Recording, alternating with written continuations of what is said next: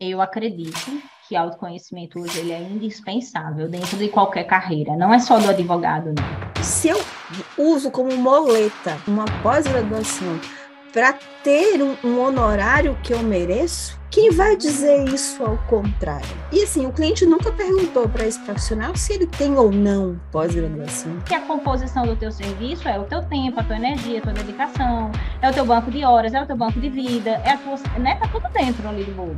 E o quanto aquilo ali é de valor para a transformação do cliente para o resultado que você gera na vida dele. E aí, quando tudo isso está muito frágil, existe sim. Eu atendo clientes assim que, olha, você dá a regra de precificação que foi e não vai precificar. Por quê? Porque dói. E por que dói? Dói? Porque eu não me vejo merecedor daquele valor, porque eu não me vejo, né? Não me enxergo como uma pessoa valorosa. Que muitos profissionais, é uma característica também que eu, eu percebo muito nos advogados, acreditam ser vítimas da sorte.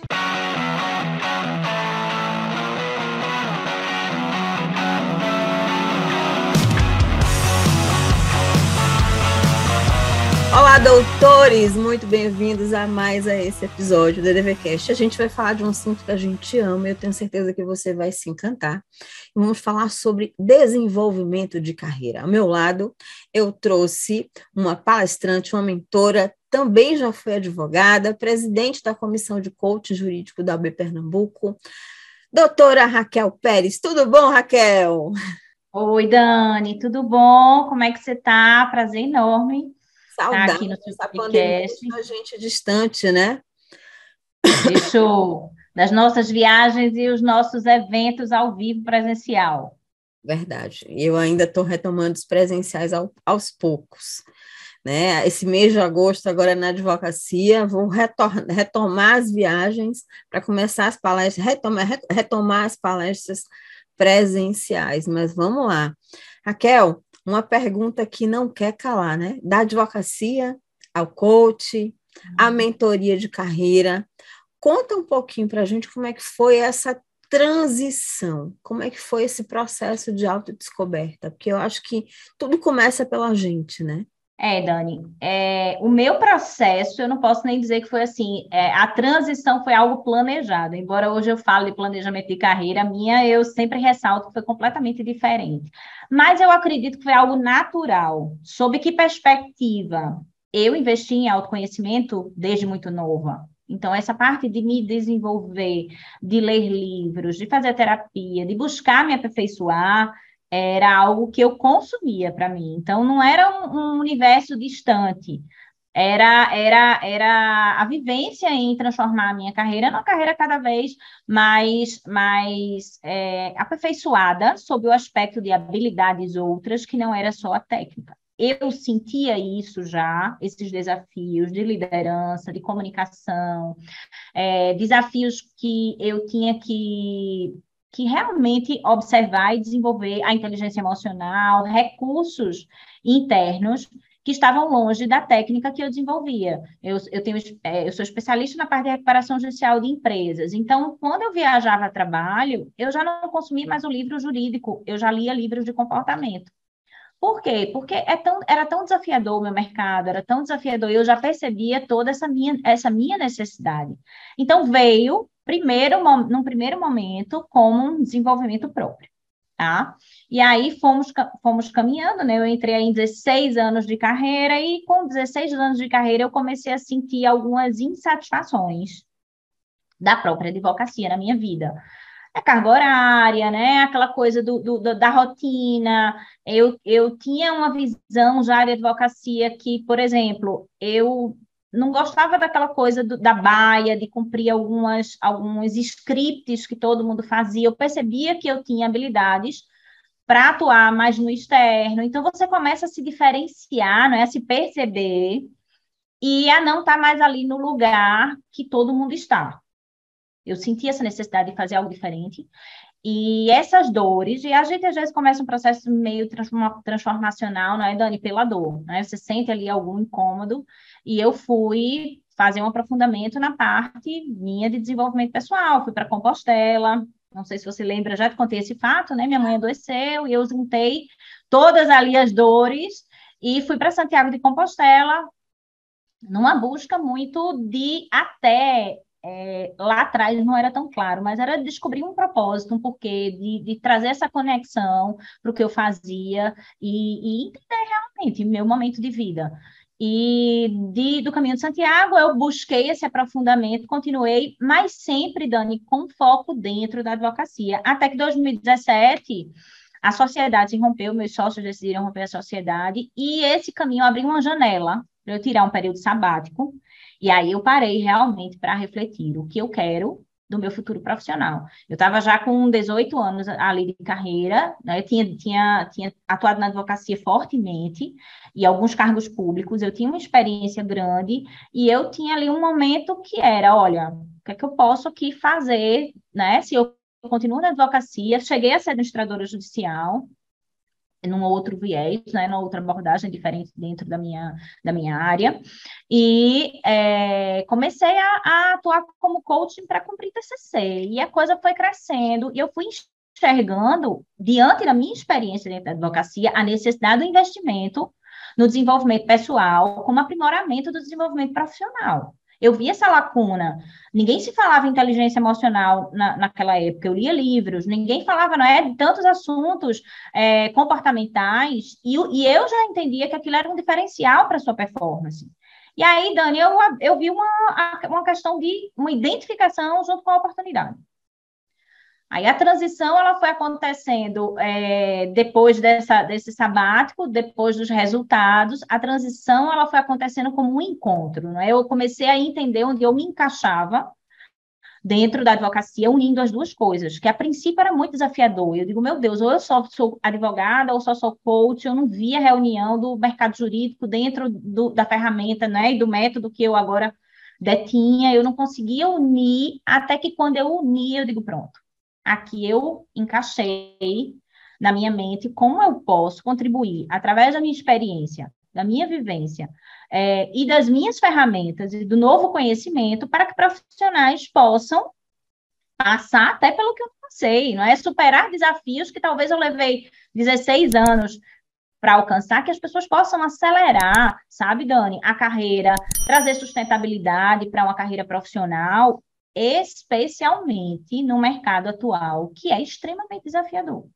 Eu queria te fazer, um, vou, vou entrar numa brecha aqui para falar, falar de um assunto que é, você falou de desafio, que cada vez mais a gente vem percebendo que a gente não é uma coisa só, que a gente é, a gente tem diversas habilidades, competências, tal, mas também eu percebo isso, que isso também, eu percebo essas competências e habilidades dentro de um profissional que não tem essa clareza do que, que eu tenho que fazer. E isso acaba, é, como é que eu posso dizer, Raquel? Isso acaba dando um efeito rebote, porque como ele não tem essa clareza, ele acredita piamente que pode se desenvolver e pode fazer tudo. Então, eu quero te fazer uma, uma pergunta que talvez você vai até se utilizar como exemplo, mas assim, quais são é, é, os perigos, ou, ou né, nos perigos, ou principalmente as ciladas que esse profissional possa ter ao tentar fazer tudo e não dá foco de fato àquelas, ah, digamos assim, aquelas competências, habilidades e até por que não dizer questões técnicas que ele poderia aprofundar que dariam melhores resultados. Posso até trazer exemplos mais claros, mas eu quero que a gente viaje antes, vamos viajar na maionese antes para depois chegar lá começa é assim, né? As pessoas perguntam, Raquel, você não advoga mais? As pessoas não entendem esse, esse ponto, né? Como é que a pessoa abre mão, cede, né? Escolhe. Existe um desafio, Dani, que muitas vezes o profissional ele tem a dificuldade do escolher. O que eu vou focar? Ainda é, é isso que você está trazendo revela não só a falta de clareza, mas a clareza leva à falta de foco. São duas coisas que andam bem juntas. Quando eu não sei o que eu quero, qualquer coisa serve, eu vou atirando, eu atiro aqui, eu atiro ali, eu atiro aqui, porque eu acho que eu dou conta de tudo, porque eu acho, porque eu sinto, porque. E vai num eu modelo. Sei fazer tudo, eu sei fazer tudo também. Eu sei fazer tudo e outra, tá na moda. Muitas vezes as pessoas que estão aí na internet fazendo mais de uma coisa, e isso pode vir o risco de ficar normalizado, mas eu tenho uma opinião bem peculiar sobre isso, tá? Primeiro ponto. Sem clareza, isso impacta nas escolhas. Você muito bem trouxe. Até que ponto advogar e lecionar são coisas que se casam, se contribuem ou se prejudicam. Até que ponto ser, né, uma pessoa que eu vou fazer, vou dar um curso ou vou fazer qualquer outra coisa, pronto, a gente está ensinando, é advogado, ensina marketing na advocacia. Até que ponto eu vou para uma área tão diferente do meu nicho jurídico para é, ter um produto distinto? E aí, o, o, receio de que a moda vire o comum e que o comum né, é, é, é, seja normalizado e as pessoas não percebam que talvez aquilo, ao invés de somar, aquilo reduz. Tá? Pode reduzir. Ah, Raquel, você está dizendo que a gente não dá conta de tudo? Pode dar conta de tudo. Agora, desde que você tenha clareza e consciência de onde você quer chegar. Eu vou, eu vou dar até um exemplo prático, né? Você, você trouxe, é, é, é, eu, também foi a pergunta que eu fiz, você trouxe essa dissociação, deixa eu tentar trazer uma associação, né? recentemente, e eu descobri isso em função da reclamação chegar na OAB, na, no, no, no conselho, é, uma advogada, uma advogada que, se não me engano, é da área de direito em saúde, ela lançou um treinamento online, que esse treinamento era para ajudar mulheres a identificar, olha que curioso, a identificar a violação de direitos obstétricos. Olha, está dentro do escopo da, da, área de trabalho dela, ela transformou esse treinamento em um produto jurídico, que poderia estar tá dentro do portfólio do serviço do escritório. E quando é, você coloca dessa forma, eu também entendo de repente, até que ponto eu posso construir um portfólio de serviço que englobe treinamento ou que esteja coerente com o meu projeto de atuação, se eu estou atuando para um público X e de repente eu lanço um treinamento, eu lanço uma mentoria para um público Y, nada a ver com, com minha área de atuação. Até que ponto isso vai, vai contribuir para o meu desenvolvimento profissional ou vai, digamos assim, cortar porque eu vou, digamos assim, de repente ter que me direcionar para um outro momento. Você sabe que, e, e eu estou colocando isso, estou perguntando porque eu sempre falo isso advogados são excelentes empreendedores, eles só não são empreendedores da área do direito, talvez porque nunca perceberam que poderiam ser empreendedores da, da área do direito. Eu conheci durante a minha vida, que é, já tem meio século, estou entregando a minha idade, mas durante a minha vida eu conheci advogados que eram produtores rurais, que tinham fazendas, que criavam gado, que tinham empresas. Observe que eles já tinham uma veia empreendedora eles só não focavam na própria carreira, eles só não focavam no desenvolvimento e no, no seu empreendimento principal, que era a advocacia. Por isso que eu estou trazendo isso aqui para você comentar. E quais são os reflexos, tá? Disso aí. Que tá, isso hoje não é incomum, está ficando cada vez mais comum. Não é? Qual é o reflexo? Bem, existem, se a gente for falar de perfil comportamental, existem pessoas que vão ter mais essa tendência, tá, Dani? A fazer mais coisas, né? E querer abraçar mais coisas, ter dificuldade de escolher, dificuldade de foco, enquanto outras vão mais ali é, focar e direcionar realmente a carreira. Qual é a consequência disso? Quando não se tem clareza, primeiro, você perde a sua energia, né? A energia pulveriza. Então, você está ali, nós temos 24 horas por dia, eu vou dedicar energia para quê, né? E o que é que vai me trazer resultado. Depois que sem clareza de novo, essa energia pode estar indo para algo que não traz retorno, retorno pelo menos que se imagina. A pessoa está imaginando que aquilo ali é um produto próspero, que aquilo ali traz retorno e traz muito mais o gasto de energia. Depois que a pessoa termina, é, ao pulverizar, ao se desdobrar, ela vai ter uma dificuldade enorme de ser perita, porque a perícia requer um estudo profundo e uma dedicação exclusiva sobre determinada coisa. E você sabe que a diferenciação no mercado ele vem da perícia e não de você estar com muitos, com muitos focos, não é? Você, você quanto mais aprofunda, mais você se destaca. Outro fator é que, é, fazendo isso, gera confusão até no teu próprio mercado de cliente e nas ferramentas que você vai usar para trabalhar esses produtos. Se você vai contratar o um marketing, como é que você se lança no mercado? Ah, eu sou isso, eu faço isso, eu faço isso, né? Qual é a minha comunicação? Termina que inviabiliza ou prejudica ou dá muito trabalho em tudo que é consequência. Meus comportamentos decorrentes necessários para essas frentes, né? Que podem exigir comportamentos diferentes. Um técnico, um mais comunicativo, né? Pode exigir abordagens distintas.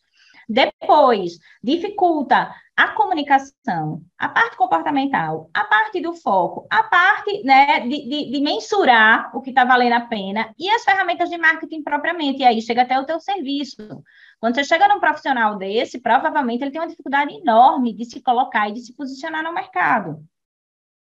Tem tem essa falta de foco e assim a priori, é, quando a gente conversa com muitos advogados, é, quando se fala em crescer na advocacia, meio que se torna sinônimo de crescer portfólio de forma horizontal, mesmo que é. não necessariamente o, o, prestador de serviço ou o advogado preste aquele serviço, mas ele só enxerga crescimento do ponto de vista horizontal. Atividade volume de atividades, não de foco. E exatamente é o foco que e a repetição, foco e repetição, que traz esse aprimoramento, que ajuda esse profissional a, a ser reconhecido pelo mercado, de ser respeitado pelo mercado. E eu quero fazer essa pergunta, tá? A gente sabe que o mercado jurídico tem se transformado muito durante os últimos anos. A pandemia, o efeito teve o um efeito negativo, mas o efeito positivo a gente precisa falar que ela acelerou a transformação tecnológica no mínimo de 5 a 7 anos. Então, meio que obrigou a gente começar a observar essa possibilidade.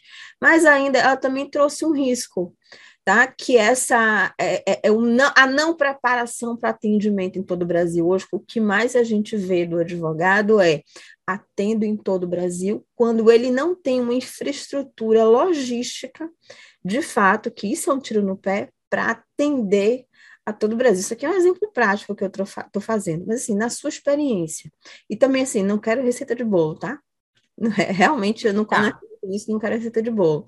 Mas na sua experiência, o que, que você diria que são habilidades e competências que o mercado tem valorizado hoje em dia?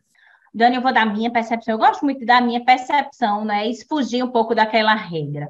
Primeira coisa que eu sinto. Ah, eu só quero, antes da gente entrar para essa, essa questão, complementar aquela que você falou de um risco muito importante que as pessoas não percebem quando ela pulveriza demais a atenção dela em serviços diversos. É o risco que ela coloca o cliente nos serviços que ela está executando, porque se ela não entra na especialidade ali, o aprofundamento, aquele serviço corre um risco muitas vezes de não, de não atender com qualidade. Então, a perda de qualidade ainda é um impacto muito sério quando essa clareza ela não, né, não acompanha essa decisão, tá? É, e, e quando você fala de habilidade, aí vem a questão da adaptabilidade, para mim, é um ponto é, fundamental. Eu diria que, dentre todas as competências, aprender a se adaptar é um grande desafio. Primeiro, já dizia, reputam a Darwin, mas é de outra pessoa, né? Leon Madison, até anotei aqui, porque eu citei é, recentemente no Instagram, que não é o mais forte, o mais inteligente que sobrevive, é o mais adaptável. Então, essa regra, ela ainda, é, digamos, especialmente na pandemia, foi muito sentida a necessidade de você mudar o seu modelo mental. E essa adaptabilidade começa na mentalidade. Né? Existem as pessoas com a mentalidade mais fixa, aquelas pessoas que têm suas convicções, estão na advocacia há muitos anos, é, cristalizaram ali padrões, comportamentos, aprendizados e acreditam que aquilo ali é uma verdade absoluta e que não e que não vai nada impacta aquilo, tá? E foi assim que a Kodak faliu, foi assim que a Blockbuster faliu, né? Se a gente for pegar grandes empresas que acreditavam que eram gigantes é, é, inabaláveis, e foi a falta de adaptabilidade que quebrou muitos mercados e vem quebrando muitas empresas que antes eram empresas é, é, é, que a gente considerava né, grandes é, no mercado em termos de, de não haver essa ruptura, né? Quem imaginava? E aí a adaptabilidade ela puxa para muita coisa. Quando eu preciso ser adaptável, eu vou precisar de quê? Da habilidade da resiliência também, de passar por adversidades. Eu digo nem resiliência, resiliência já é um termo que ele já vem meio defasado. Resiliência eu passo as adversidades e supero. O antifrágil, ele passa por uma adversidade, ele sai melhor. Então, a antifragilidade é um termo que vai vir muito forte, né? E, e, e, é um ponto em que o profissional hoje, diante das mudanças, da velocidade, dos desafios, da instabilidade, da fragilidade das coisas, né? Dos reveses que acontecem, né? A gente não tem mais segurança. Você sabe que o BANI não é mais um mundo seguro. A gente não tem aquela coisa de fazer um planejamento, por exemplo, de carreira para 20 anos. Então, a adaptabilidade, ela vem junto com essa antifragilidade, com essa, com essa também, tá? Com, eu vou falar isso que não foi nem eu que trouxe, foi um cliente que trouxe para mim semana passada. Ele veio, um cliente homem, e eu vou dizer que é homem, porque homem muitas vezes é mais, é, mais fechado para o autoconhecimento, e ele veio e disse que queria fazer o processo para construção de carreira, barará, e que vinha para o trabalho, para o processo, como um copo vazio, que esvaziar o copo dele. E eu achei aquilo bem interessante, que a percepção dele, né, de eu me abro para o conhecimento, eu me permito até desaprender. E é aquela habilidade do long life learner que se colocou ali na minha frente. Talvez ele, eu coloquei o termo, mas ele talvez até te conhecesse o termo de ser Humilde, aí entra a humildade, tá, Dani? Porque junto da adaptabilidade, dessa resiliência ou antifragilidade, é preciso ser humilde para reconhecer que o que eu aprendi já não se aplica de novo, ou o que eu sei não se sustenta, ou que outro sabe até mais que eu ali, que entrou agora, que acabou de entrar e que tem uma série hoje de conhecimentos e novos conhecimentos que vão ser necessários para a pessoa ser mais completa. Então, vem a humildade e vem essa habilidade de ser um long life learning, ou seja, eu, apre eu desaprendo, aprendo, me ponho no movimento de aprendizado. Associado a isso, vem a inteligência emocional, que é a nossa capacidade também de desenvolver a conexão mais eficaz comigo e a conexão mais eficaz com o outro. Então, aí gera a questão dos relacionamentos mais, mais é, eficazes, né? Os relacionamentos que tenham aí é, mais, mais, mais saudáveis, né? Profissional e pessoal. E tem tantos outros, tá, Dani? Vai aí, a gente vai falar de comunicação, técnica a gente vai entrar em coisas que já eram importantes lá atrás e que hoje estão mais ressaltadas pós o movimento né, de, de, de trazer as skills, de trazer as, as soft skills. Né? Vem aí os encontros, é, os fóruns mundiais, né? toda essa tendência de olhar para as soft skills como habilidades que é, não basta você ter diploma. Né? Eu digo hoje para os meus clientes, não é o, o, conhecimento técnico que te torna diferenciado no mercado, é o que você faz com, ele, com isso e como você coloca isso a serviço do seu cliente. Verdade, e, é um como... Né? A gente já fala, olha, não, é um pré-requisito, conhecimento técnico é um pré-requisito. E é, até é, é, é, é padrão. Dentro da advocacia empresarial, que assim, eu, eu falo da advocacia empresarial, é porque é, normalmente, principalmente agora, quando o, o, advogado ele ousa e, a querer prestar um serviço para uma empresa mais estruturada, ele vai passar por um processo de seleção e meio que o conhecimento jurídico não é diferencial. O conhecimento jurídico é o basilar, é o mínimo que ele tem que ter para estar tá habilitado para participar em tese dessa concorrência, para participar desse processo de seleção. Então, o que, que a empresa de fato vai cobrar desse profissional? Que ele tenha o um olho no negócio do cliente, que ele tenha a, a, fixação de, de, a fixação de relatórios, que principalmente que ele tenha um pensamento estratégico a ponto de desafogar a empresa de problemas comuns jurídicos para que ela possa, digamos assim, se transformar em, em, em, no foco do cliente dela, ser um parceiro de negócios, né? Ser, em vez de ser só um resolvedor de problema, ser alguém que acolhe e que propõe, isso é que é o diferencial, é isso que vai sair é. de uma commodity, de, um, de uma advocacia commodity, para alguém que pode cobrar qualquer valor, porque aí o outro lado vai valorizar isso. Essa é a grande diferença. E esse é o desafio, Dani. Vou te dizer por quê. Porque essas habilidades muitas das que a gente está falando são habilidades de quem empreende, do empreendedor. As pessoas ainda confundem muito, né? Empreendedor com empresa. Ah, eu sou empresário, eu sou empreendedor. Empreendedor é comportamento, estilo de vida, são habilidades. E aí, esse profissional que o mercado está pedindo tem habilidades empreendedoras. E outra coisa que se profunde, né, que está tá se divulgando muito. Todo mundo precisa ser empreendedor, todo mundo pode ser empreendedor. Isso é uma regra que pode não se aplicar a todo mundo, porque são habilidades. E habilidade, às vezes, a gente não tem ou não quer desenvolver mesmo, né? Não, não quer se propor, para aquilo. E esse advogado, ele tem o seu, o seu nicho, ele tem o seu, o seu mercado, e tem para os outros. E tem para os outros também.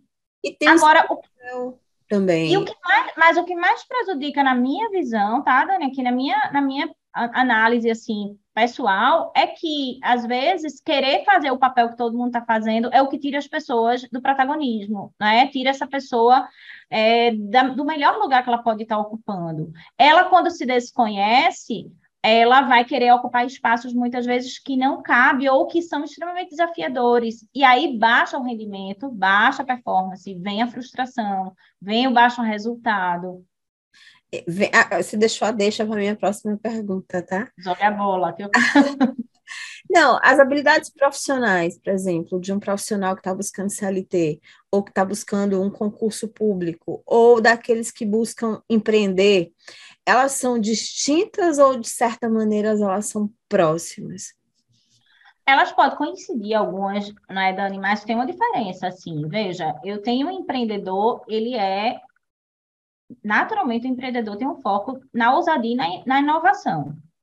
Né? Aquela pessoa que busca usar, inovar, não quer dizer que esse perfil não queira um concurso público. Provavelmente, dentro do serviço público, ele vai ter essa pegada de ousar, inovar e trazer essa, essas habilidades para o cargo que ele ocupa, né? para aprimorar o serviço que ele presta, e, de repente, ele pode é, casar esses dois muito bem. Ou ele vai se sentir extremamente engessado naquele romantismo de que o concurso público era o lugar ideal dele, e ele vai ver que ali no espaço não há, não há ali no ambiente não há espaço para a ousadia, a inovação e aquela sede de empreender pode gritar mais alto. Por outro lado, eu tenho o perfil que busca segurança, que são perfis menos inovadores, menos ousados, que se põem menos ri em risco, que buscam naturalmente lugares mais seguros. E aí, esses perfis vão se sentir mais confortáveis dentro de um serviço público? Vão. Não quer de, ou dentro de uma CLT. Por quê? Porque ele não vai, não vai fazer o, o, o desenvolvimento dessas habilidades que não lhe são tão naturais. Pode, Raquel, eu posso ficar mais ousado, mesmo não, naturalmente não sendo? Claro que pode. Humano, ser humano, não é, Dani? Ele pode tudo. A gente pode ali entender e desenvolver habilidades. Agora, entenda que há limites e há um esforço e um processo para isso. Não é da noite para o dia que você estava na CLT confortável, seguro, decidiu empreender e não tem as habilidades ali. É extremamente desafiador.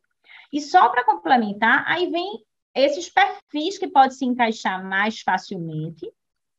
E tem perfil que pode se encaixar no lugar que ele não espera se ele tiver ali o, o requisito que ele busca. Por exemplo, quem é mais de segurança, naturalmente vai mais para concurso público ou CLT, mas ele pode ter o espaço dele na advocacia, que ele encontre um lugar seguro, né? Seguro ali, que ele possa desenvolver a técnica, às vezes é um, é um perfil de, um, de, uma pessoa muito mais analítica, mais técnica, ele não quer o empreender, ele quer cumprir ali a, a, a habilidade dele, a motivação, dele. ele quer aprender, né? Ele quer analisar, ele quer aprender, ele quer aprofundar, ele quer estudar, é um perfil extremamente estudioso. E tem, Dani, espaço para todo mundo? Tem.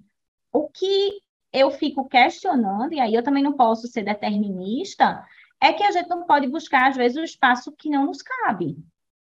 É muito sofrido vestir uma roupa que naturalmente lhe aperta.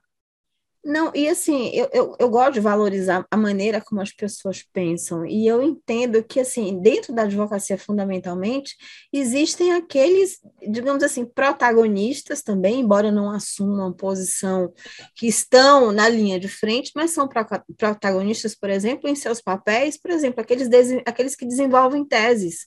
São pessoas extremamente são pensam fora do, do, padrão, fora do conjunto, eles não colam e copiam, são pessoas extremamente, mas elas não, não querem, ou por opção até, não querem estar na linha de frente do escritório, elas, elas preferem estar fazendo exatamente aquilo, e precisam é, buscar a valorização por aquilo que elas têm de melhor.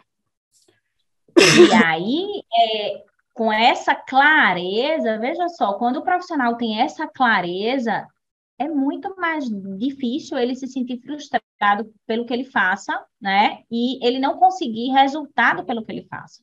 Porque ele vai saber o lugar que ele que lhe cabe bem, ele vai saber o que ele faz bem feito, ele vai saber a melhor performance, ele vai usar todas as habilidades dele em prol daquilo, e o resultado vem, seja na linha de frente, seja no suporte, no apoio, não é? seja na parte de tese, seja na parte de atendimento ao cliente, porque a advocacia ela é tão ampla que ela tem espaço para todo tipo de perfil. Concordo com você. O que vem, é, assim, para quem não sabe, a, a, Raquel, ela fez todo o meu meu mapeamento de perfil de comportamento. Então, se brincar, ela me conhece mais do que eu mesma. Mas aqui é até que ponto essa busca pelo autoconhecimento pode ajudar até esse profissional se entender ou até projetar sua, o seu futuro, sua carreira profissional de uma forma mais assertiva? Eu acredito que autoconhecimento hoje ele é indispensável dentro de qualquer carreira, não é só do advogado, não. Tá? É, é eu, eu, que é que eu vou fazer uma analogia aqui, tá, Dani? O que é que eu costumo dizer? Nós somos uma Ferrari né? Uma máquina que a gente, a gente, a gente vê aí, o ser humano, né? É complexo, é, cheio de recursos, de habilidades, de talento, tem todo mundo, né? Órgãos, cérebro, mente, todo, nós temos aí um, um conjunto, um sistema complexo e perfeito. Aí vem uma Ferrari. E aí, quando essa pessoa não se conhece, ela pode subutilizar essa Ferrari e viver a carreira como um Fusca né? Então, ela, ao invés de usar o melhor recurso, ela freia, ela se subutiliza, ela fica com medo, ela não bota potência, ela não bota o combustível certo, ela não faz a curva como deveria, ela desconhece a máquina, ela desconhece como ela performa melhor, por exemplo, numa curva arrojada, ela, ela, ela não vai entender se a montanha é favorável para ela ou se só o asfalto. Então, a falta de conhecimento, ela impacta eh, desde o início no que você tem, que é o seu ponto de partida, e também para você entender e trazer clareza de onde você quer chegar. Né, eu vou fazer uma palestra agora, que a palestra toda na minha cabeça. Eu vou dar um spoiler aqui. É um mapa de carreira, você tem uma viagem. Sem autoconhecimento, como você vai entender bem o destino, e como é que você vai entender os recursos que você vai levar nessa viagem, que são importantes para você para fazer com que você chegue ao destino? E aí entra o quê?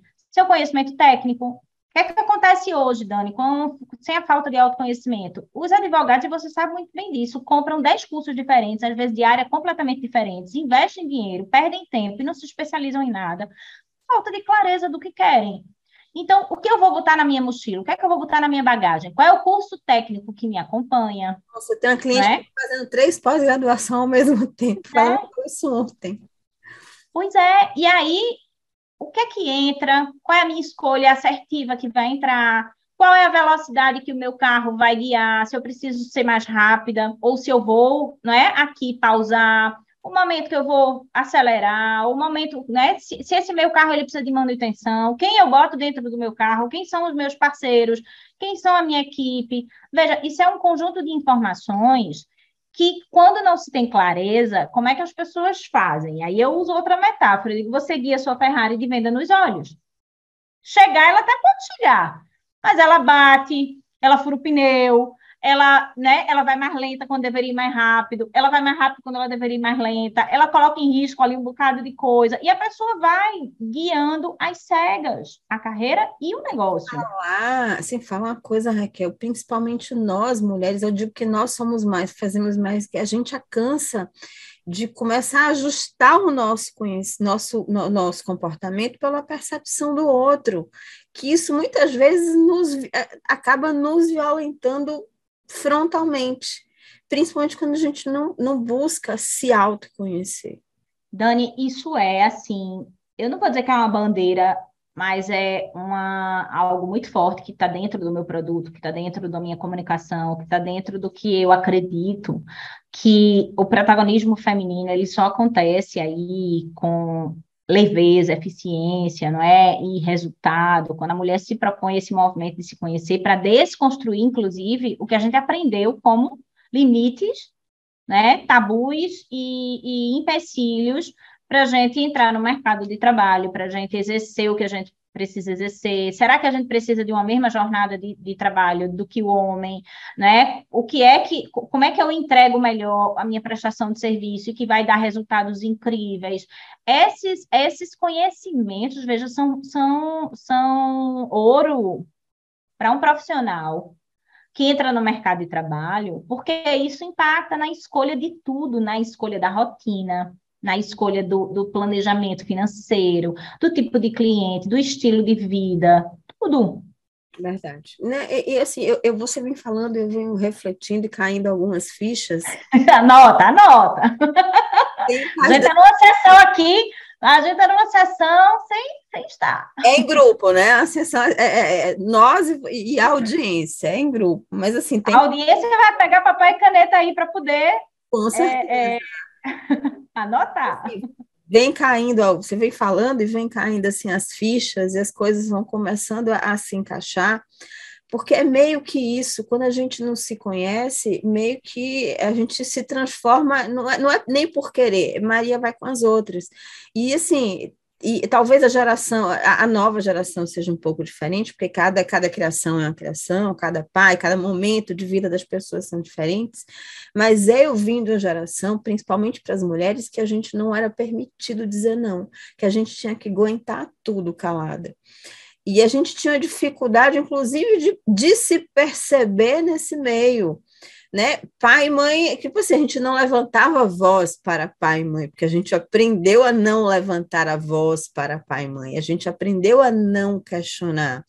Então, meio que, onde é que ficava é, e, eu já me perguntei isso quando eu era mãe. Eu falei, vem cá, mas se eu tenho que fazer tudo isso enquanto mãe, enquanto profissional, e eu, onde é que está eu nesse conjunto aqui?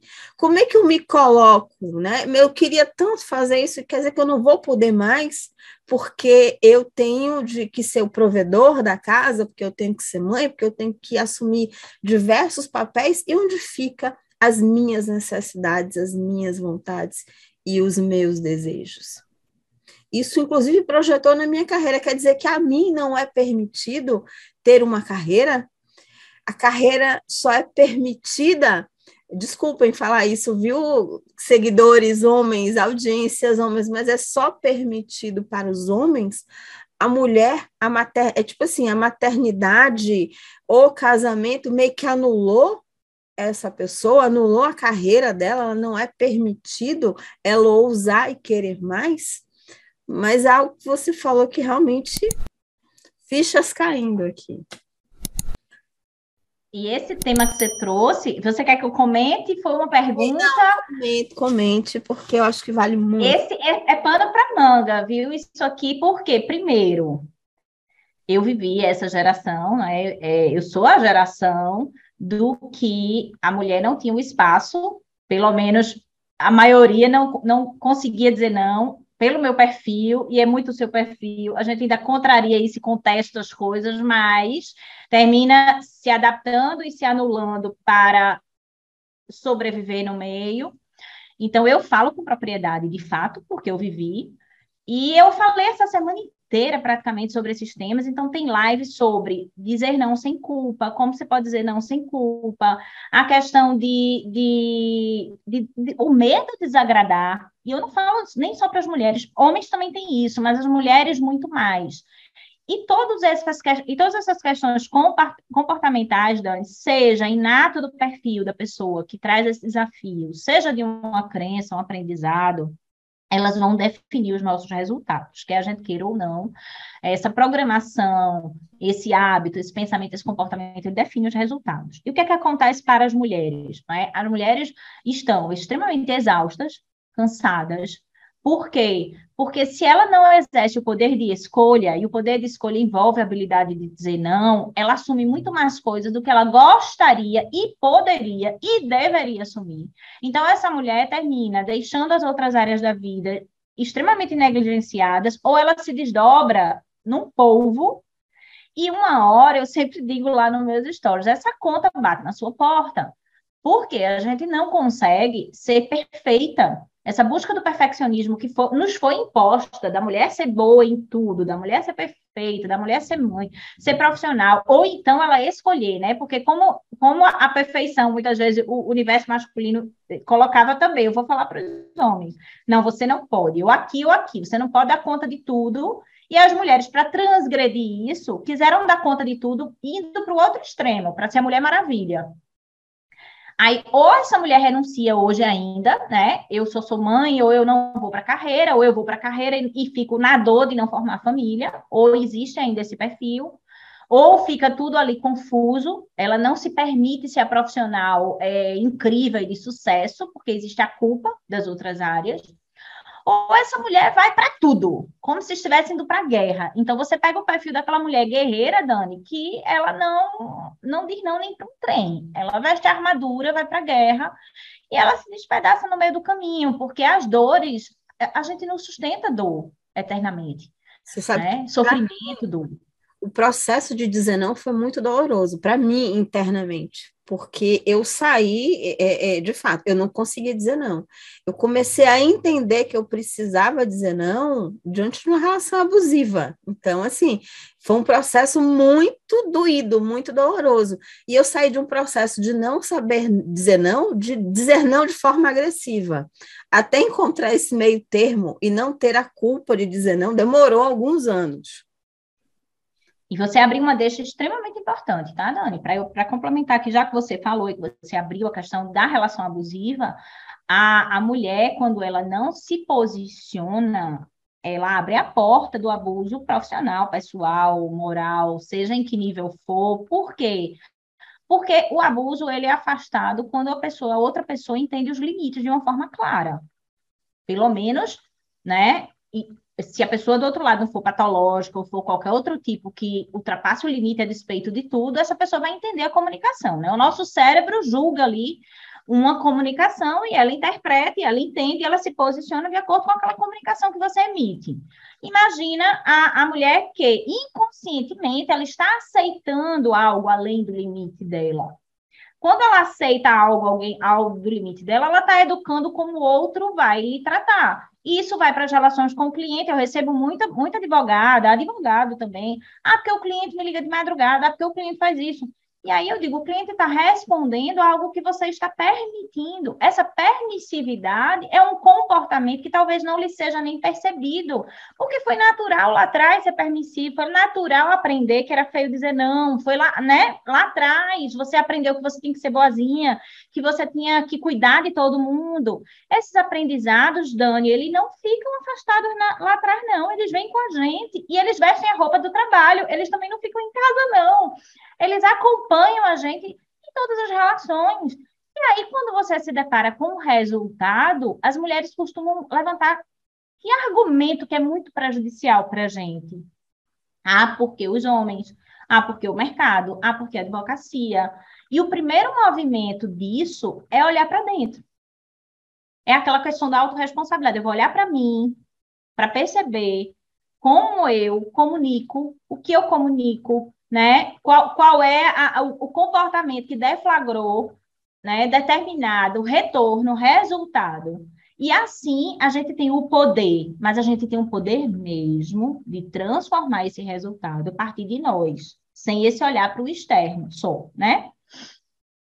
Perfeito. Agora vamos voltar um pouquinho para a do direito, que até você já colocou. Historicamente, o profissional do direito, ele é tipicamente ele sempre investiu em conhecimento técnico é dele próprio, é pós-graduações, mestrados, curso disso, desenvolvimento daquilo, redação para peticionamento, enfim, é, tudo está muito envolto à questão técnica.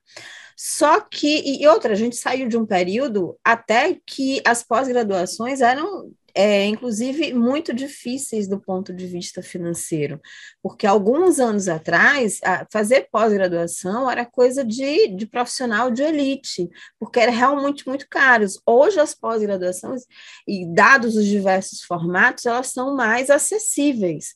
Mas a gente saiu desse patamar onde poucas pessoas faziam é, especializações e hoje, cada vez mais, o mercado não existe profissional sem especialização. Está cada vez mais inerente às nossas atividades.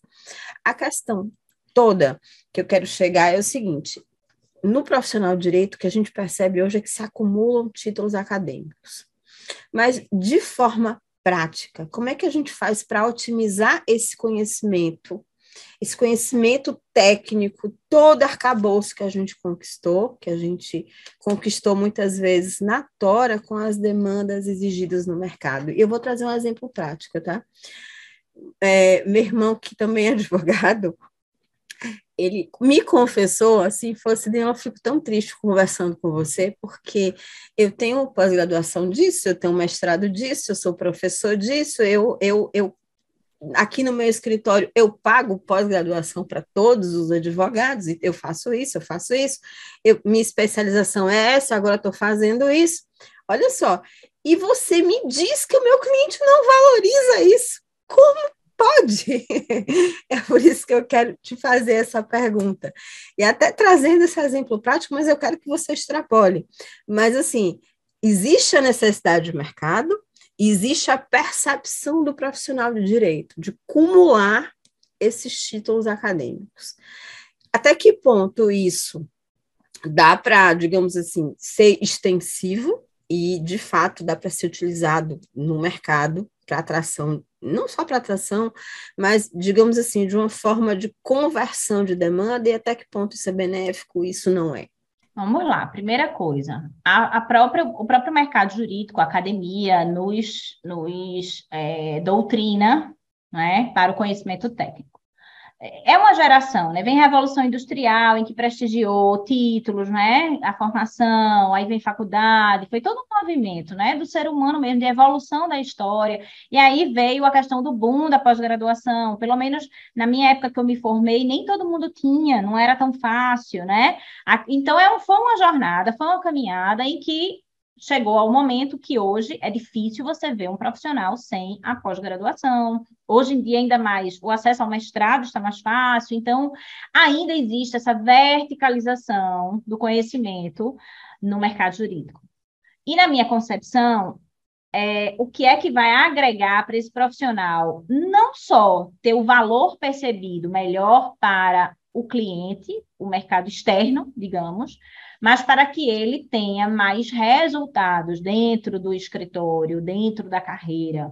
É o conhecimento no T, né? Na forma no T, é o conhecimento vertical profundo, e aí o torna um especialista, mas conhecimento e habilidades horizontais que vão tornar ele a visão dele ampliada para ele, poder primeiro, tá? Quando eu falo de comportamento e autoconhecimento, o benefício primeiro desse profissional, Dani, é conectar melhor com, os, com pessoas.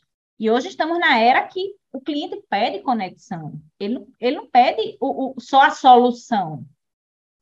Ele pede a conexão a ponto de você entender o negócio dele, a dor dele, né, o desafio dele, conseguir comunicar-se com ele de uma forma mais, é, mais de igual para igual, uma comunicação ali que ele entenda, né? E não o juridiquês. Você não se coloca mais numa situação é, de estar inatingível ali, de, né, de algo que o cliente é, você é superior, o cliente é inferior. As relações hoje elas estão no equilíbrio. O cliente busca estar de igual para igual. E é o equilíbrio que gera melhores resultados, melhores conexões. Então, começa aqui. O autoconhecimento vai trazer benefícios vários. E a gente não pode morrer só no autoconhecimento, porque o autoconhecimento é base para qualquer outro conhecimento vertical e horizontal. Se eu tenho autoconhecimento, eu vou lapidar, desenvolver habilidades de gestão, de liderança, de comunicação. Eu vou entender que eu, o marketing é uma ferramenta hoje que é essencial para o meu negócio e vou recepcionar e aplicar as ferramentas e o que precisa ser feito, porque né, eu começo a desenvolver ampliar essa mentalidade, trazer uma mentalidade mais flexível, mais adaptada, mais adaptável. Então perceba que hoje o profissional que se ativer, que se deter no conhecimento técnico, ele pode ser o mais profundo que for. Ele pode ter a verticalização que for, mestrado, doutorado, pós-doc, que for. Mas os desafios são comportamentais. São porque humanos. já existe, né? São Inúmeros. São humanos, né? Gente... São humanos. E especialmente. Pode falar. Não, a gente não pode perder essa conexão, essa conexão com o outro. E principalmente, Dani, porque a gente vai pegar o quê? Um novo momento, que é a da inteligência artificial onde a inteligência artificial vai ameaçar, vai substituir né, muitos profissionais no mercado, em diversas carreiras, diversas profissões. E aí, quando vem a inteligência artificial fazer, cumprir a técnica, digamos, do advogado, que copia, cola ou até chega numa tese, e a inteligência artificial acompanha, consegue alcançar essa habilidade que ele tem, como ele se destaca do robô? As habilidades comportamentais, elas vão ser essenciais para que a gente seja mais humano, para que a gente possa se diferenciar da máquina, porque senão a gente termina virando máquina tal qual máquina. Se eu não percebo, se eu não sinto, se eu não racionalizo, se eu não tenho pensamento crítico, se eu não, não sou um solucionador de problemas, se eu não tenho inteligência emocional, se eu não tenho uma comunicação aqui assertiva, se eu não tenho um acolhimento, determinadas habilidades de negociação, né? Se eu não tenho isso, para colocar uma série de outras técnicas né, a, a meu dispor e a dispor do meu negócio, em que lugar esse advogado fica? Prejudicado. É? E, e, e, e, assim, as pessoas ainda estão se limitando nesse ponto de acreditar que todo, todos os outros conhecimentos que eu falei aqui são conhecimentos dispensáveis, que não é preciso priorizar. Então, você vai ver advogados investindo no primeiro, segundo, terceiro, quarto, quinto, décimo curso técnico. E o comportamental para ele, ou é tudo, né? Ou é tudo caro, ou não é agora, ou é depois. Ah, eu acho, eu vi que eu preciso. A pessoa percebe que precisa, mas ela procrastina aquilo que vai é, trazer um diferencial para o resultado. Ou então terceiriza, que, que, é terceiriza. Pior, que é pior ainda. Ela terceiriza. Não, peraí que eu vou pagar para alguém fazer. Ah, é. No escritório, como se isso fosse resolver e não, não ele não se desenvolve, mas ele vai pagar para alguém resolver o problema por ele. Digamos assim, ah, alguém aqui do escritório vai fazer. É, e aí a gente falou no início, né? Adaptabilidade vai trazer, e, e essa, essa mentalidade do aprendizado, ela vai trazer essa percepção para o advogado que, assim, já foi, o mundo mudou. Nada do que foi será de novo do jeito que já foi um dia, um dia já diz Santos, né? Nada do que foi será. E no que eu tenho agora, para agora, para este momento agora, como eu posso me diferenciar, me destacar, é, criar recursos, ter excelência, como eu posso levar o meu serviço ao mundo de uma forma eficiente, eficaz, não é? E o que é que eu preciso aprender? Boa. Olha só, você mesmo trouxe as mudanças que estão acontecendo no mercado. Até bem pouco tempo a gente viveu algo impensável, que foi a pandemia. E a gente tem vivido um crescimento exponencial da tecnologia, crescimento exponencial, que assim, não é a tecnologia, não é tecnologia que muda a gente, a gente que muda diante da tecnologia e muda comportamentos diante da, da tecnologia. É. Essa ficha que, que o advogado precisa entender. Não é só a existência da tecnologia, assim, mas principalmente a nossa reação diante dessas mudanças tecnológicas. E agora a gente está falando de metaverso, né? Porque quando você está vendo literalmente um pool de empresas investindo, investindo nesse ambiente imersivo, que assim, eu não sei mais quando termina e quando acaba o online e o real. Tá tudo ali, tudo muito entranhado. Tudo muito entranhado. Então, assim, Raquel, de forma prática e até tangível, né? É possível né? E é, é com se conceber um planejamento de carreira com tanta transição, dá para fazer isso de uma forma real? Dá. Sob que aspecto?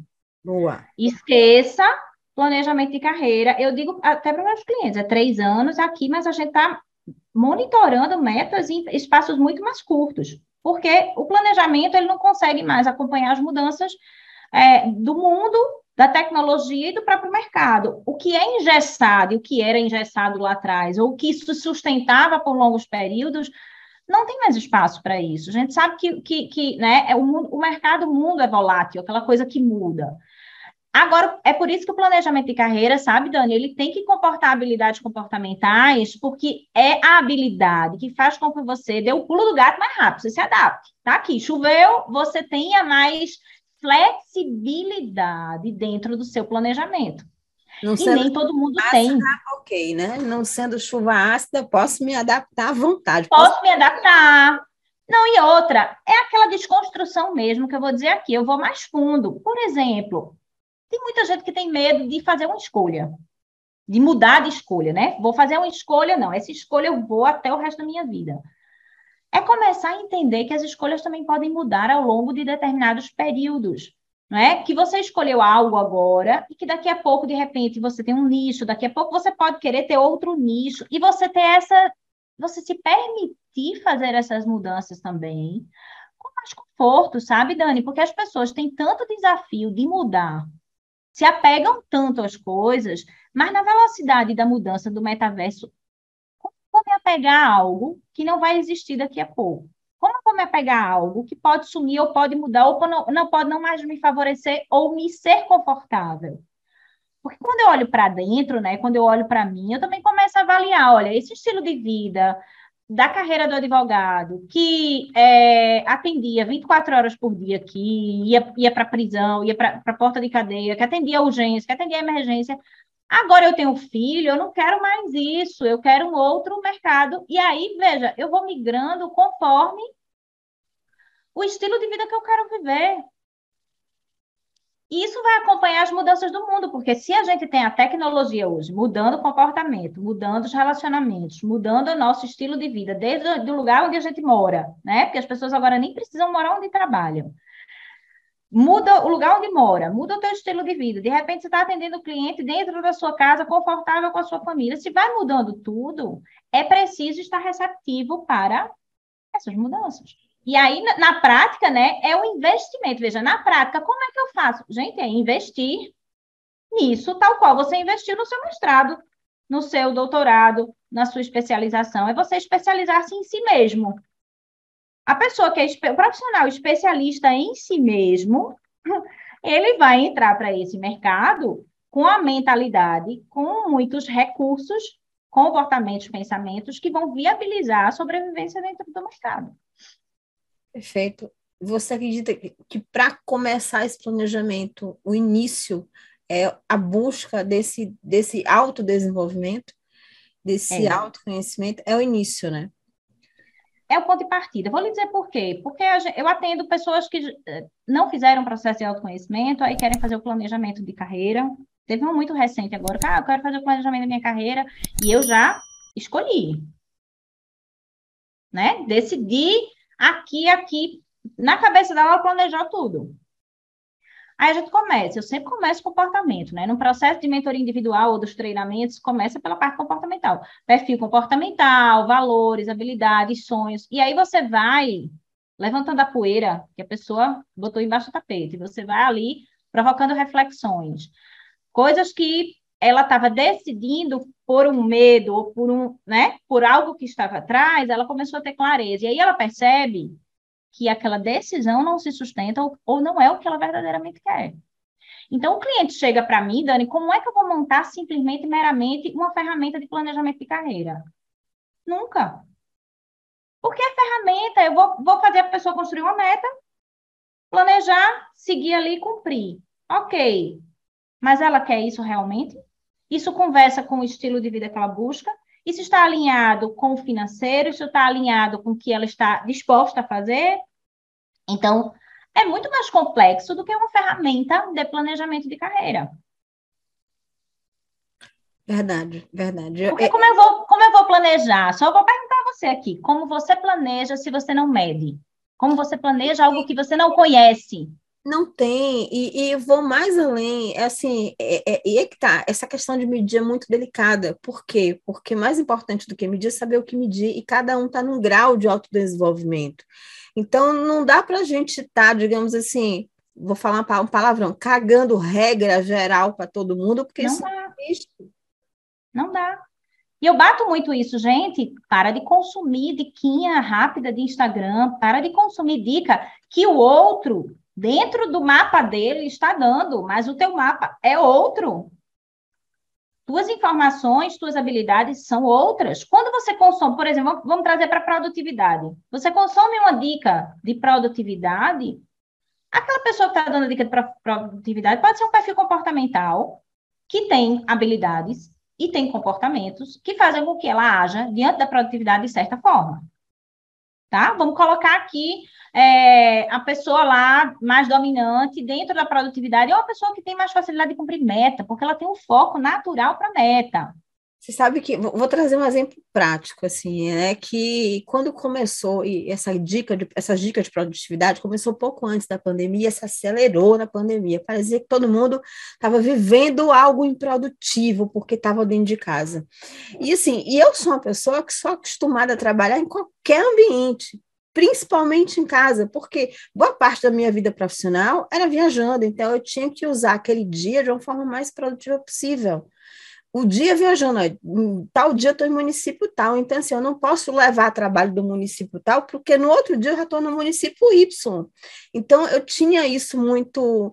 E eu, tipo assim, quando todo mundo vinha me cagar, desculpa falar de novo para cagar a regra do tipo assim, olha, troca de roupa, se arrume, é, Cara, eu produzia de camisola, e aí produzi, cumpri as horas da meta. Falei assim: já vi que essa regra não se aplica para mim. Não, não rola.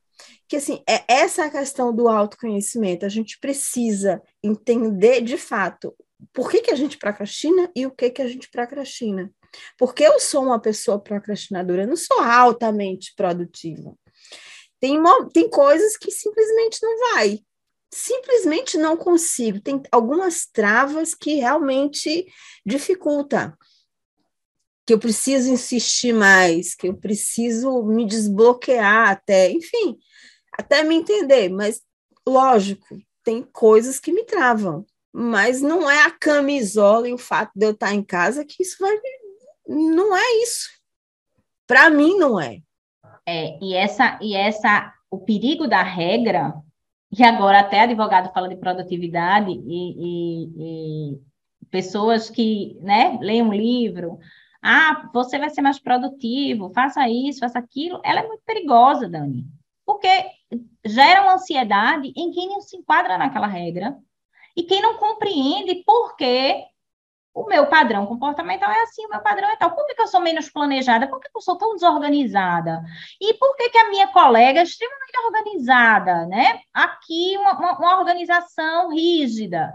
Aí a pessoa se olha como um defeito, se compara, se inferioriza, e aí o, a mente ela não, ela não, não, deixa de passar o recibo, não. Ela vai trazer o resultado disso. Se você começa a pensar que você não pode, que é um defeito, que é um comportamento, que é uma deficiência, que é isso, que é aquilo, que é aquilo, você começa a internalizar isso e o reflexo da tua produtividade vem né, de todo esse pensamento, desse espiral para baixo negativo que você se coloca. Todo mundo pode aprimorar-se, Dani, mas ninguém será perfeito. Todo mundo tem os seus ônus e bônus, todo mundo tem um ponto forte, todo mundo tem um ponto fraco. Entenda qual é o seu ponto forte, e eu costumo ser dessa corrente, tá? Porque também tem uma corrente hoje em dia de que, ah, desenvolva seus pontos fracos. É como se a pessoa fosse perfeita. Eu tenho forte, se eu desenvolver o fraco, eu fico 360. Não vai ser assim, não. Você não vai ser um 360 de habilidades perfeitas, não. Olhe para os seus pontos fortes e entenda os seus pontos fracos. Isso sou eu que venho estudando e assumindo como uma linha que eu gosto de adotar para os meus clientes. E atue onde você é melhor. Porque é aquilo que a gente faz com o pé nas costas que torna a gente mais produtivo. E eu gosto de usar essa expressão. Dani, o que, é que você faz com o pé nas costas? Ah, Raquel, o que eu faço pé nas costas aqui é a parte de tecnologia, é planilha, parará. Se eu te tiro desse lugar e peço para tu desenvolver uma habilidade de comunicação e de conexão com o cliente, você não vai fazer com o pé nas costas, não. Você vai passar três dias, três noites, sofrer, gastar energia, né? Ter um impacto emocional daquilo ali e ainda vai achar que não é competente, que não é capaz. Veja, eu tiro o teu melhor para que você atenda a algo que às vezes pode ser delegado, e isso tem um impacto na produtividade, e é isso que acontece dentro dos escritórios. Mais do que produtividade, eu diria que traz, um, traz aqui um impacto psicológico, a pessoa se sente não só frustrada, é, com aquele, aquela síndrome de impostor, fala assim, nossa, eu não sou competente para desenvolver isso. Não, o impacto, a gente fala produtividade, que no bolso do nosso mercado jurídico, a produtividade né, tem um nome bastante é, valorizado: dinheiro, resultado, produtividade. Mas como é que eu trabalho hoje o profissional? A sua carreira precisa ser sustentável com qualidade de vida, porque a longo prazo você não sustenta se o teu emocional estiver extremamente abalado por você estar tá cumprindo tarefas que lhes são extremamente caras emocionalmente, fisicamente, comportamentalmente, né? E no impacto de resultados. Então, bote um profissional desse para não ter resultados no médio prazo, ele pede para sair do seu escritório, ele vai se achar incompetente, ele vai para vendas, ele vai para qualquer outra área, porque ele acha que a advocacia não é para ele. A gente mina a autoestima de uma pessoa quando ela acredita que ela não tem competência para executar algo. E ela vai acreditar nisso, na maioria das vezes, se ela for posta fora do lugar que ela melhor executa o conhecimento técnico dela. Então, é um sofrimento que se gera na pessoa. Dani, é burnout, é depressão. Hoje, praticamente, a maioria dos profissionais que eu atendo estão com crise de ansiedade. Eu não vou trabalhar a crise de ansiedade, mas quando a gente alinha nas ferramentas esse conhecimento, essa, essa produtividade, essa rotina, esse planejamento, essa pessoa começa a ter resultado, ela minimiza a ansiedade. Porque a ansiedade é fruto dessa preocupação de eu não conseguir ter resultado, né? De não saber do amanhã, de eu não entender, né? Sem clareza. E principalmente de não perceber que eu posso é, vencer alguns desafios, que é menos do que eu imaginava. E aí eu vou te dizer mais, tá, Dani? Às vezes essa pessoa tem o recurso, ela tem habilidade comportamental, mas ela não enxerga. Porque lá atrás algo abafou, né? Ela acreditou em algo e ela não revelou, ela não acessou aquela ferramenta ali. Então, quando você trabalha nesse processo de autoconhecimento primeiro, ela tem chance, a possibilidade de acessar ferramentas que já estão dentro dela. Eu já atendi cliente, por exemplo, na primeira, você fez comigo análise de perfil comportamental, você sabe como funciona, a pessoa faz a análise, depois vem para mim, para um relatório, né, para eu traduzir aquela, aquele, aquele relatório de perfil e trazer a aplicabilidade daquilo para a sua vida, suscitando questionamentos ali para você refletir, né, em termos de comportamento. E essa pessoa chegou e ela, ela não se via como uma pessoa organizada. Né? Ah, a, a queixa dela, eu, eu, eu não sou organizado, eu não sou isso, e essa pessoa chegou tão insegura que tudo que eu perguntava, ela dizia, pode ser, pode ser. Todas as perguntas, a resposta era pode ser. E aí eu terminei fazendo, quando você vai sentir segurança em dar uma resposta, né, a, a uma pergunta, como é que você pode acessar essa segurança? Aí essa pessoa, esse profissional, dentro da análise, ele viu o poder que ele tinha, ele viu as fragilidades, né? Como todo mundo, ele, mas ele acessou o poder. Ele olhou para o poder. Eu vou te dizer que esse profissional saiu da sessão e fechou dois clientes. Eu vou dizer que esse profissional acessou uma comunicação e conseguiu se expor no nível que ele, né, de fazer um vídeo e fazer uma parceria e ter outros resultados que no decurso do processo essa pessoa potencializou oito vezes o resultado dela. Às vezes é uma chavinha que está fechada. Às vezes a gente pensa que a, a transformação ela é aquela coisa, às vezes a pessoa vai olhar algo que está ali e ela não enxergou, porque alguém disse lá atrás que ela não tinha, que ela não era, ou que ela não era bom. E tu imagina o quão é libertador uma pessoa fazer isso? Não, é muito libertador. Tenho certeza disso. É assim, é como se eu, eu fico eu fico assim impressionada porque eu não estou nem falando dos processos mais profundos, né? Eu estou falando de ferramentas que podem ali, já num primeiro momento, fazer com que esse profissional tenha essa clareza do, da, da, minha base de sustentação dessa casa. Porque qual é o desafio das carreiras que não se sustentam, dos negócios que não se sustentam? As pessoas criam as coisas pelo telhado, pela parede. E a base de tudo são pessoas, Dani. A base do marketing, a base da gestão, a base da, da, da, do time, a base da liderança é feita por uma pessoa. A advocacia. A advocacia é feita de pessoa para pessoa.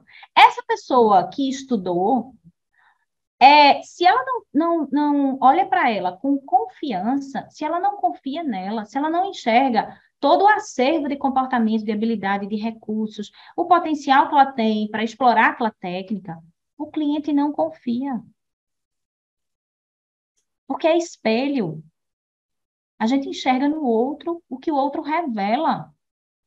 Se eu não enxergo em mim confiança, quem vai confiar em mim?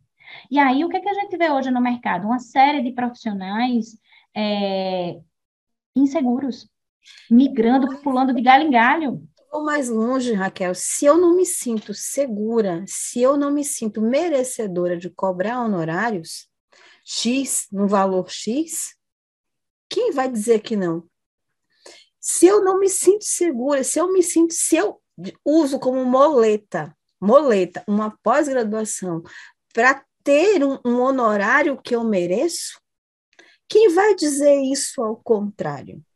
Por quê? Porque eu estou usando uma moleta. Quando eu fizer. E assim, o cliente nunca perguntou para esse profissional se ele tem ou não pós-graduação se ele tem ou não aquela, aquela, digamos assim, aquele certificado, é uma moleta que a gente utiliza para, desculpa falar isso, mas para utilizar como, digamos assim, uma barreira de conseguir aquilo que a gente deseja.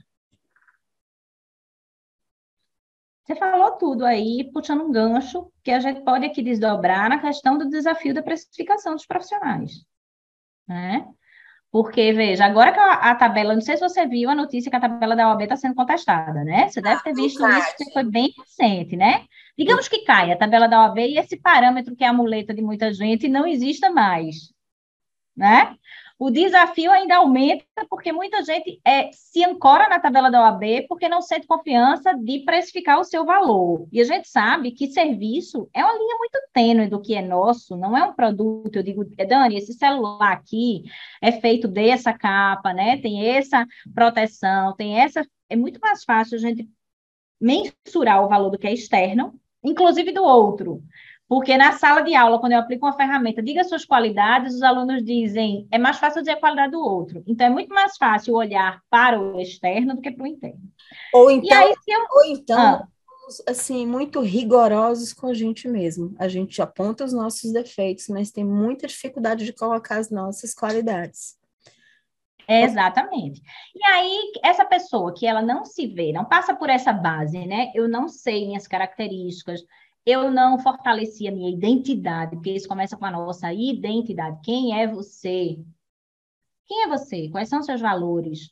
Né? Qual é o, o, o acervo imaterial que você tem, né? as suas características que vão é, colocar o serviço né, para o cliente e vão colocar aquela técnica a serviço do mundo e aquele serviço a serviço da comunidade.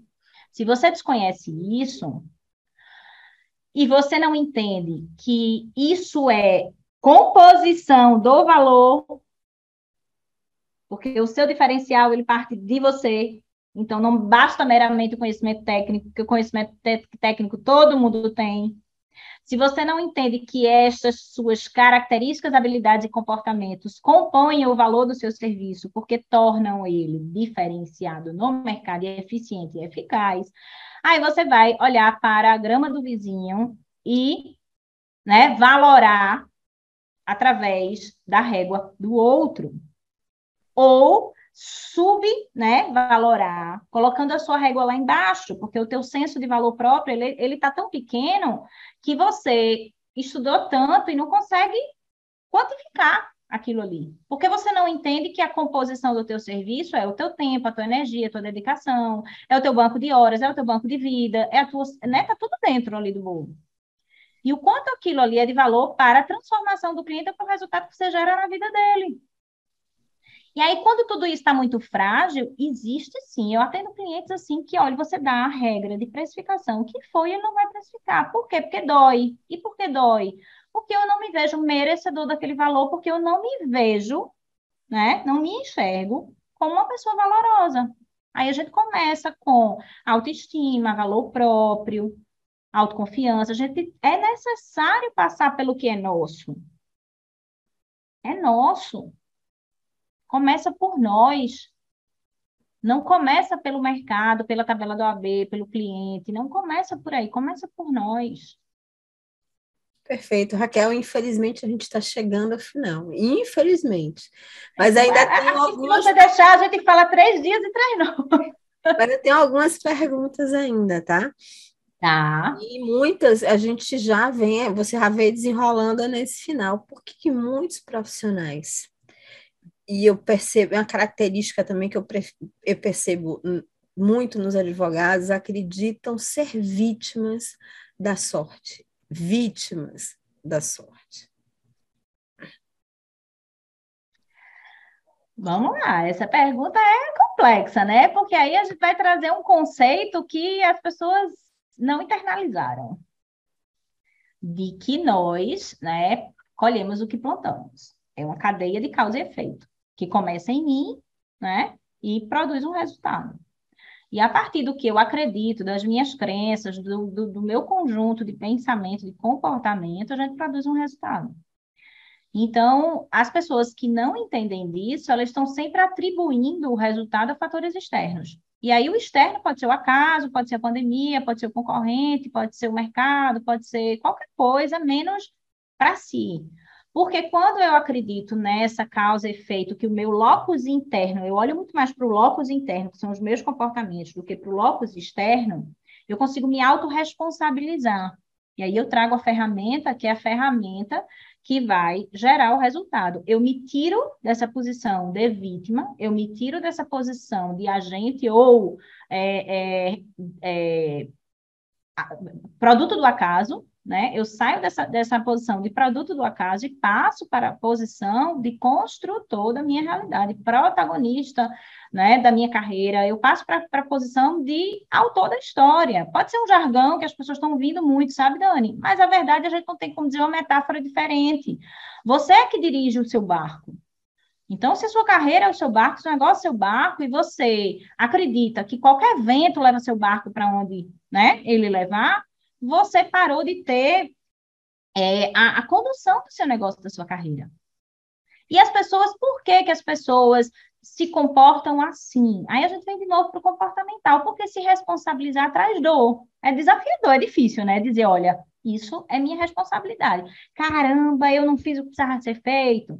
Caramba, isso aqui eu medi de uma forma e errei aqui, errei. Raquel, ao mesmo tempo que traz dor, quando a gente percebe isso, também lhe empodera. Isso lhe dá um poder e uma força fenomenal.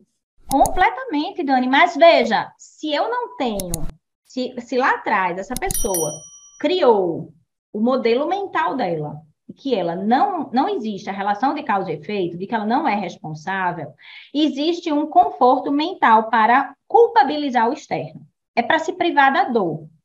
As pessoas que não amadurecem, né, não vêm para o amadurecimento, não assumem né, as responsabilidades da vida adulta, elas usam essa linha. E não é uma linha que a gente vai dizer, ah, fulano é assim por maldade. É uma linha que ele traz do aprendizado de vida.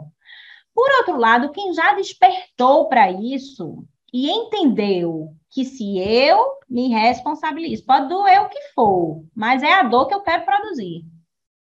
É a dor do meu resultado, não é a dor do meu fracasso, nem a dor do meu acaso. Porque dá trabalho as duas coisas. Dá muito trabalho se responsabilizar? Dá. Mas dá muito trabalho ser vítima do acaso. Todos dois causam dor. Todos dois. Para você se responsabilizar, dá um trabalho do caramba, porque você vai se avaliar, você vai se entender, você chama a responsabilidade para si, você paga os preços, parará, parará, parará, parará, até chegar onde você quer. Responsabilidade, autorresponsabilidade. Vítima, você faz o que aqui? Não faz o que precisa, se frustra, né? Desgasta relações, tem resultados ruins, vai ter dor. Os dois são processos que envolvem dor. A dor do esforço para um lado ou esforço para o outro. E aí eu digo para os meus clientes, Dani, qual é a dor que você escolhe? Essa reflexão é um importante passo para a pessoa entender, ok, eu não quero fazer nada, eu vou achar que tudo é o acaso, eu fico com essa dor aqui de não ter resultado. É uma escolha. A pessoa tem um livre-arbítrio para isso, né? Ela vai escolher aqui. Depois de, de, dela entender tudo isso, cabe a ela escolher. E aí, quando eu escolho a responsabilidade, a autorresponsabilidade, meu amigo, ninguém segura, porque se for bom é seu, se for ruim, você pode corrigir, se, se errou, você pode acertar. Você não fica esperando o acaso, a pandemia, o mercado, o dólar, o governo, para ter o seu resultado desejado. Você vai produzir. E é uma, uma chave que a gente vai ver nas pessoas de sucesso. Aí as pessoas que chegam a patamares de sucesso, elas narram isso como um caminho de compreensão que dói, que sofre, né, que tem todos os riscos, que vai ter todo um caminho, mas é um caminho que permitiu ela ascender para essa curva. E o sucesso deixa rastro. Quem quer seguir o sucesso vai perceber que comportamentos, que habilidades, que mentalidade produz determinado resultado. É, não existe, eu, eu, também não acredito nessas carreiras meteóricas que as pessoas preconizam cada noite para o dia. O sucesso tanto deixa rastro que a gente percebe, digamos assim, que é construído ao longo de anos. Quantos anos as pessoas estão ali estudando, se esforçando, quebrando cara, mudando e não desistem? Eles fazem acontecer até dar certo. Não é questão de, de, não é questão de desistência não é opção aqui. Dani, é, isso é uma outra coisa muito dessa, desse momento agora, né? A questão do imediatismo. Eu até acredito, tá? Eu vou falar a minha opinião pessoal, diante do que eu vejo hoje de acervo de ferramenta para a gente construir carreira, construir negócio, construir, né? Resultado. É possível ter carreiras e, e negócios que sejam mais rápido do que antes? Eu respondo que sim. Por exemplo, você viu uma carreira, sei lá, às vezes a gente precisava 20 anos para chegar em um estágio. Hoje existe acesso ao conhecimento, existem profissionais de apoio, existe mentoria, existe coaching, existe uma série, né? Você pode fazer, utilizar-se de um acervo, de um combo de recursos que vão acelerar a tua curva de aprendizagem. Isso eu acredito, eu não posso desconsiderar, porque hoje o mundo, o mercado e os profissionais desse meio de desenvolvimento profissional não é o mesmo lá de trás, que a gente não tinha nem acesso à informação, que a gente ralava, quebrava a cabeça e topava na pedra e depois topava de novo, porque não, né, não conseguia ter visões claras como hoje. Agora, eu também não gosto de milagres, porque o ser humano, ele não é, é uma máquina que você bota uma programação lá e diz, ó, oh, sai com esse planejamento aqui, cumpre tudinho que tu vai executar. Não vai. Essa pessoa vai se deparar com o lado humano dela, com, com toda essa questão que eu falei, né? Você traz o, a, o teu conjunto de habilidades, de crenças, de comportamentos, que vai ter hora que vai te travar. Que vai ter hora que vai sofrer, que vai doer, que vai te sabotar, tem sabotagem, tem uma série de processos que a gente não pode garantir que uma pessoa hoje vai estar, tá, né, bem sucedida numa velocidade, ou num tempo, ou num espaço, é, igual para todo mundo. Não, e não, não existe esse padrão assim, porque eu consigo, você vai conseguir. Não, isso não é real. Não, não, não, não é? é, é muita coisa precisa ser desmistificada. Agora a gente precisa ter consciência é o seguinte: as pessoas podem chegar. A gente precisa minimamente acreditar nisso, sabe, Dani? Porque se a gente diz só uns chegam e outros não, as pessoas nem tentam. Não, mas eu acho que é exatamente é. esse esforço é a questão de você ser confrontado com seus próprios demônios e você estar tá disposto, e que aí é você, você mesmo, está disposto a superar isso e ser, inclusive, sair desse processo melhor. E você fala da, da do antifrágil, que eu acho que é esse processo. É. Exatamente isso. Você agarrar o bicho pela. Que aqui no Nordeste a gente fala assim, agarrar o bicho pela pela cabeça, né? Para não dizer assim, os chifres e dizer assim, Chifre. assim, oh, isso aqui não, é. isso aqui não vai me derrotar, isso aí eu preciso vencer isso aqui. É, e aí não é fácil. É muito importante também que as pessoas tenham essa clareza. Ok, a gente hoje tem tecnologia, a gente tem um monte de coisa, mas tudo tem seu desafio. E o desafio ele é individual, Dani. Nunca, por exemplo, num treinamento, eu consigo nivelar as pessoas e dizer que todo mundo vai ter a mesma performance, resultado, compreensão, igual, não tem. Eu sou a mesma, né? Eu dou o mesmo conteúdo, né? As ferramentas estão ali, cada um vai ter seu caminho. E, esse, e essa compreensão ela é muito importante é para tirar os pesos da comparação. Raquel, dentro de um, de um que eu fiz, uh, acho foi uh, já tem algum tempo, não foi agora, acho que, se, eu, se eu não me engano, foi em 2019.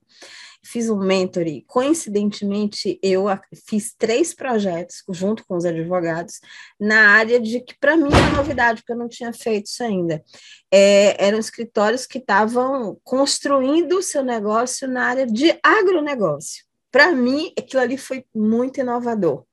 Mas não era um escritório, eram três advogados, eram três escritórios, um no interior de São Paulo, outro no Pará e outro no interior de Mato Grosso. Características e os escritórios, ainda assim, por conta dos profissionais, por conta da vocação econômica dos lugares, por conta da necessidade do cliente.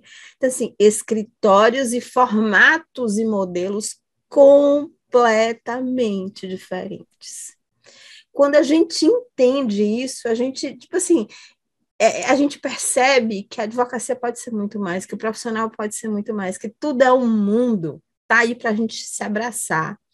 Abraçar, inclusive, as nossas imperfeições, porque elas faz, fazem da gente também profissionais diferentes. É uma, é, é, é, é, e, e o que é imperfeição, né, Dani? Porque às vezes a sua imperfeição é o melhor remédio dentro de determinada situação. Às vezes a gente acha, né? Vamos olhar aqui. Ah, meu Deus, fulano tem é, uma característica extremamente importante. Fulano é paciente e é isso que é perfeito. Aí você pega uma situação que requer que a pessoa não tenha paciência, que ela seja acelerada mais e execute mais e tenha mais, né, mais outra condição, e a falta de paciência que ela acha que, é, que é imperfeição é o remédio para aquele para aquela solução. E eu digo muito para os meus clientes: comportamento, gente, habilidade. A gente vai olhar os vieses e tem hora que é veneno e tem hora que é remédio. E a gente entender essa beleza de, da complexidade, de que o ser humano é complexo e a gente pode agregar com as nossas características, né, e potencializar nossas características e aceitar nossas imperfeições, né, que existe o lado que uma hora ele é ali fraco, né? Tem características que são ali fracas para determinada tarefa ou determinado momento ou resultado que a gente se proponha. Aceitar isso é libertador, Dani. Verdade. Porque a gente para de querer ser a máquina, o robô perfeito. As pessoas estão, principalmente as mulheres, numa busca incessante pela perfeição. E quando eu quero ser perfeito, mais imperfeito eu sou. Pessoal, olha, a gente está finalizando nossa DBcast, senão a gente ia até amanhã. E, assim, antes de passar a palavra para a Raquel para proferir as palavras finais, eu quero pedir a vocês que estão nos ouvindo, que estão nos vendo, que sigam a Raquel nas redes sociais. Fala aqui seu Instagram, Raquel, o seu site, para as pessoas começarem a seguirem você e as pessoas conhecerem um pouco mais do seu trabalho. Instagram, Dani, que é a plataforma que eu mais trabalho hoje, Raquel Pérez, oficial, Raquel Convencional, QU.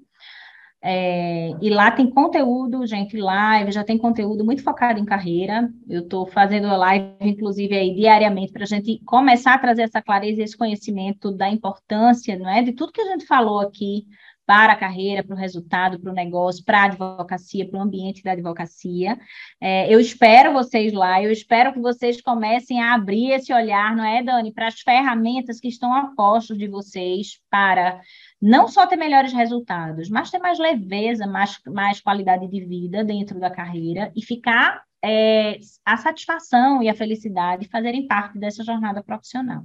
Quero agradecer demais o convite. Você sabe que toda vez que a gente faz alguma coisa, a gente se estende no horário e tem papos aí imprevisíveis, né? Que a gente sai fluindo aqui Verdade. de uma forma que eu amo e faz e prolifera isso prolifera de alguma maneira e assim é, é, é antes de passar para você eu preciso dar alguns recados inicialmente gente também é nos sigam nas redes sociais. É Daniela Mascarinhas Oficial no Instagram. A gente está no YouTube, inclusive o ADVcast, ele vai para o YouTube sempre aos sábados, às 15h45 da tarde. Na segunda-feira, às 6h30 da manhã, nós estamos no Spotify em vídeo e nos demais agregadores de podcast. Então, a gente, você pode escolher o agregador que mais lhe desejar, que é, você pode escolher o Anchor, o Apple Podcasts, o, I, o, o Deezer, a Amazon Music, a Alexa, você pode ouvir a gente em qualquer agregador de podcast, nós estamos mais de em 30 plataformas, a gente está inclusive numa rádio nos Estados Unidos, é a nossa segunda audiência, Estados Unidos, Brasil, primeiro lugar, Estados Unidos e Portugal, e Índia, por incrível que está em quarto lugar. Então, a gente tem proliferado nosso, digamos assim, nossa informação para os países ou para as pessoas que entendem a língua portuguesa, que para a gente já é fantástico, a gente chegar e literalmente romper barreiras. Raquel, eu quero agradecer demais por você ter aceitado, por ter encontrado uma brechinha na sua agenda. Eu sei que essa semana você estava corrida. Então, quero agradecer demais e eu quero que você agora se despeça da nossa audiência e venha fazer suas palavras finais a todos que acompanham aqui o, o, o Spotify de Dani, o, o, o, podcast dela, né? todo o trabalho que ela vem desenvolvendo aqui, que está fantástico. Eu tenho acompanhado alguma coisa e, e essa, e é como eu falo, né? Essa, esse conteúdo, essas ferramentas fora da técnica jurídica, elas vão trazer um despertar, né? Para o que torna você ainda é, melhor dentro da sua carreira, dentro do que você tem. Agradeço a todo mundo que veio para cá, né? Acompanha, acompanha a gente gente aqui também lá na, na, no Instagram. Acompanha que sempre tem eventos, quem é daqui, quem é de fora, a gente sempre tem também eventos é, fora de Recife, estamos aqui em Pernambuco, e sejam todos bem-vindos e que vocês possam é, ter um sucesso profissional recorrendo ao que hoje é, viabiliza muito essa jornada de uma forma muito sustentável, é? de uma forma muito é, com resultados, e é isso. É isso aí. Agradecendo demais a você, Dani. Adoro nossos papos. Eu que agradeço. Eu saio daqui, gente, você não sabe as lições, os aprendizados que eu tenho com esses episódios do DVCast. Porque, assim, eu acho que todo mundo ganha, mas eu ganho mais. eu ganho mais. É uma sessão particular. Praticamente uma sessão particular. Então, assim, doutores, eu quero agradecer a vocês pela paciência, por ter estado com a gente até aqui. E a gente se vê no próximo episódio da DVCast. Então, abraço grande e até lá. Tchau para vocês.